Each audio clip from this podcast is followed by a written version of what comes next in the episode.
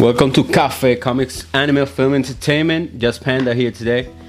Um, there was an episode that we started off uh, last time we were doing the podcast. That's uh, before we started the videos. It was uh, mangas that need to have their own anime. So last time we talked about uh, solo leveling. Solo leveling right now is has a petition in to get 150 petitions so they can start their own anime. Um, there's not a, a right now. There's not a set uh, time when it's coming out, coming in. It's just speculation, but if it does, uh, just summary. Uh, solo leveling is an anime where the, you have this character that uh, was a low level and was uh, needed to do the dungeons, do everything to survive so he can provide for his family, right? Like any other anime, it's almost a, like a tragic moment. So the solo leveling, uh, he went into the dungeon and he needed to complete three rules. He needed to do three rules before he can live. He had a team about uh, 10 people. All of them left him alone. But before he died, he completed his his three rules and then he became like this sort of superpower. Um, I'm not gonna spoil you for uh, spoil it for you guys, but solo leveling manga, real recommended. All right, so for my first for my first one, I'm gonna be talking about the beginning of the end. Beginning of the end is an adventure slash drama manga where this character uh, was king in his previous life. Then he was reborn as uh, in a poor, poor region, right? And but he remembered everything he knew when he was a king. So that's the important part. So he, he the same powers that he had in his previous life, they were key, right? Now he has mana but what he discovers is he can harness both powers the same way. Since he remembers, he becomes uh, uh, he's I think about the end right now he has about uh 50 56 episodes and right now he can he's like 8 years old in according to the manga. Uh, the manga goes from the beginning since he was first born until his uh, like 18 20s so but right now he's at 8 years old at 56 episodes. It's a good one to watch. So going to the next one one ranker who lives a second time. So i'm i'm trying not to spoil it for you guys. I'm trying to be as uh, simple i can to explain each of these mangas. So that way um, i don't spoil it so Ranker, who lived a second time, he had a brother who who just died, right? Died. Uh, he disappeared like five years ago. After five years, he learns he dies, and then um, he left them a clock, like a pocket watch, and a diary. So he goes to where his brother was. It was like uh, this type of uh, virtual game, right? And he has like diary. It's almost like a guide, like when you buy a game that you buy a guide with, right? And you you already know everything, right? You know what is gonna happen. You know where you are.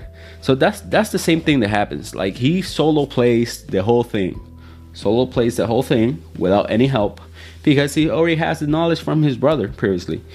His main goal is to kill the one the person who killed his brother.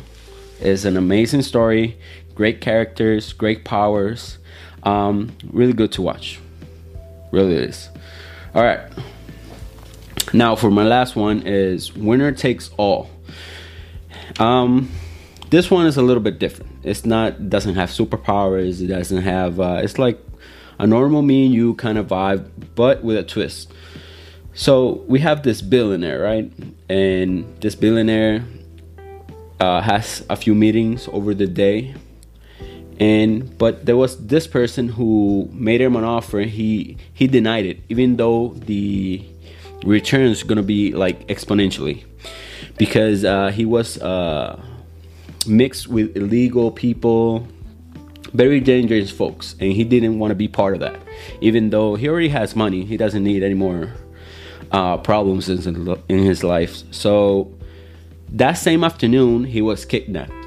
He was kidnapped and he was uh, um, showed a, a tv in front of him and there was a news that he died from overdose which it was totally a lie. He didn't do drugs. He didn't um, do alcohol.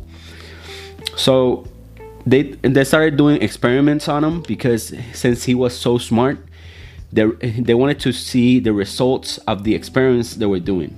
So the experiments they were doing it was uh, they implanted like uh, like a chip type of uh, in his back that you can insert information and you will learn everything. So one of the parts I'm not, I'm not gonna spoil everything for you guys but one of the parts they gave him like a violin chip that inserted in his back and then he automatically could use the violin. Crazy as that. But each time they put a chip on it on him there were like side effects. Like the person he became like another person. That was the side effect. And more chips you use the more side effects.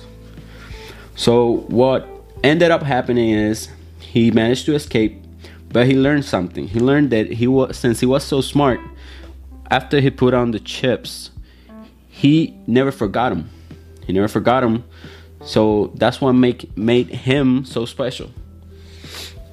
And now he's in a journey to recover all uh, his company uh, take care of the people who did this. It's it's a really amazing story. So to wrap it up um, change.org for the solo leveling petition. That's the one uh, uh, they're not paying us. In any way just uh, it's a good anime. And we as fans want to show support to them. So change.org slash uh, uh, p slash netflix solo leveling anime series. So that's another thing. Netflix is gonna support uh, solo leveling if it happens. So let's see what's up. So this is just all for me today. Just a quick, short, and sweet. So just Panda here. Please follow us at uh, Comics Anime Film Entertainment in our podcast, any podcast that you want. Also, uh, right here in uh, YouTube, Cafe Comics Film Entertainment. Like, subscribe. Also, if you have any advice for us, any any things that we need to change, let us know. Take care.